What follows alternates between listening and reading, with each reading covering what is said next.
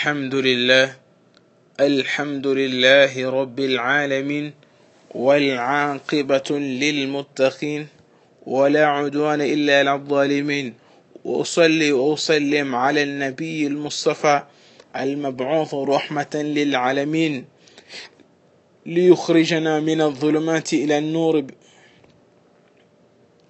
وعلى آله وصحبه ومن تبعهم بإحسان إلى يوم البعث والنشور أما بعد Assalamu alaikum wa rahmatullahi wa barakatuh. Mais um dia, prezados irmãos muçulmanos, Alhamdulillah, pelos favores de Allah subhanahu wa ta'ala, por isso que louvamos a Ele e pedimos que a paz e a sua bênção estejam com o mais nobre dos profetas, o último mensageiro, o nosso querido profeta Muhammad sallallahu alaihi wasallam, juntamente com a sua família, seus companheiros e todos aqueles que o seguem até o último dia. Hoje vamos falar sobre o Tawhid al-Asma'i wa Sifat. O que que, o que que significa Tawhid al-Asma'i wa Sifat? هو إفراد الله بما له من الأسماء والصفات. Esta é uma das definições que é unificar Allah subhanahu wa ta'ala ou a crença nos nomes de Allah subhanahu wa ta'ala e nos seus atributos. والإيمان بما وصف بما وصف الله له بما وصف الله نفسه من الأسماء الحسنى والصفات العلى أو وصفه رسوله من الأسماء والصفات العلى é a crença nos nomes e nos atributos que Allah subhanahu wa ta'ala falou de si mesmo ou fez-nos conhecer o seu profeta que Allah subhanahu wa ta'ala tem o nome X, Allah subhanahu wa ta'ala tem o atributo X. Como é o caso, por exemplo, Allah subhanahu wa ta'ala diz no Coran: "Walillahi al-asma'u al-husna fad'uhu biha". E de Allah subhanahu wa ta'ala são os mais belos nomes então chamei-o desses nomes. Como dizer, Ya Allah, Ya Rahman, Ya Hayyu, Ya Azim, Ya Qayyum, Ya Rabb al-Alamin, يا خالق يا رازق يا مالك الملك قل ادعوا الله أو ادعوا الرحمن أيما تدعوا فله الأسماء الحسنى. شامن دي الله أو شامن دي الرحمن أيما تدعوا فله الأسماء الحسنى. De qualquer nome desses que chamarem ou daqueles que são seus nomes que ele fez conhecer que este é dos seus nomes então chamei-o por eles pois dele a ele pertencem os mais belos nomes. Allah subhanahu wa ta'ala fez-nos conhecer que ele tem seus nomes, o vivente, o Senhor do mundo, o Criador, o sustentador.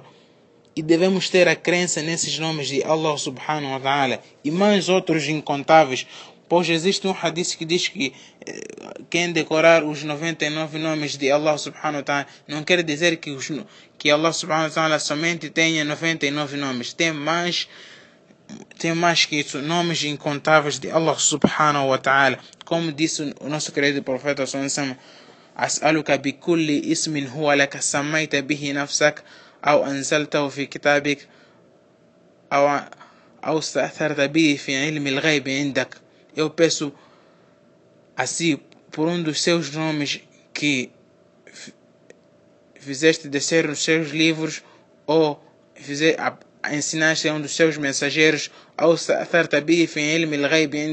ou um daqueles seus nomes que só você reservou e que só você conhece esses nomes.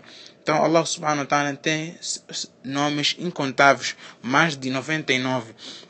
Prezados irmãos, Allah subhanahu wa ta'ala também fez nos conhecer que ele tem seus atributos.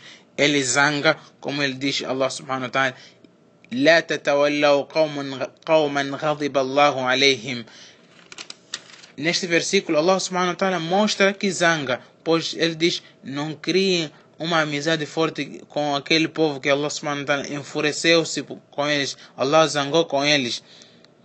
E diz também Allah subhanahu wa ta'ala num outro versículo que ele ama. Vejamos neste versículo: Qul in kuntum tuhibbun Allah fattabi'uni yuhibbukum Allah. Diga, diz, diz ao Muhammad: se, se, se vós amais Allah subhanahu wa ta'ala, então sigam a mim, sigam os meus passos, sigam os passos de Muhammad. Yuhibbukum Allah. Allah subhanahu wa ta'ala irá amar a vós. Então Allah subhanahu wa ta'ala ama também. Allah subhanahu wa ta'ala também tem cara. ويبقى وجه ربك ذو الجلال والإكرام todos os seres perecerão e ficará apenas a cara do seu Senhor.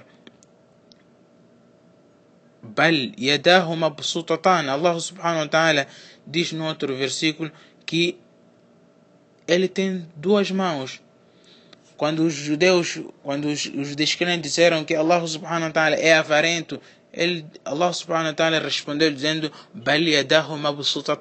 mas sim as suas duas mãos estão abertas Allah subhanahu wa ta'ala deu e sempre dá incomensuravelmente e Allah subhanahu wa ta'ala quando fala dos seus nomes, dos seus atributos, não podemos assemelhar aos, às suas criaturas. Pois ele mesmo diz.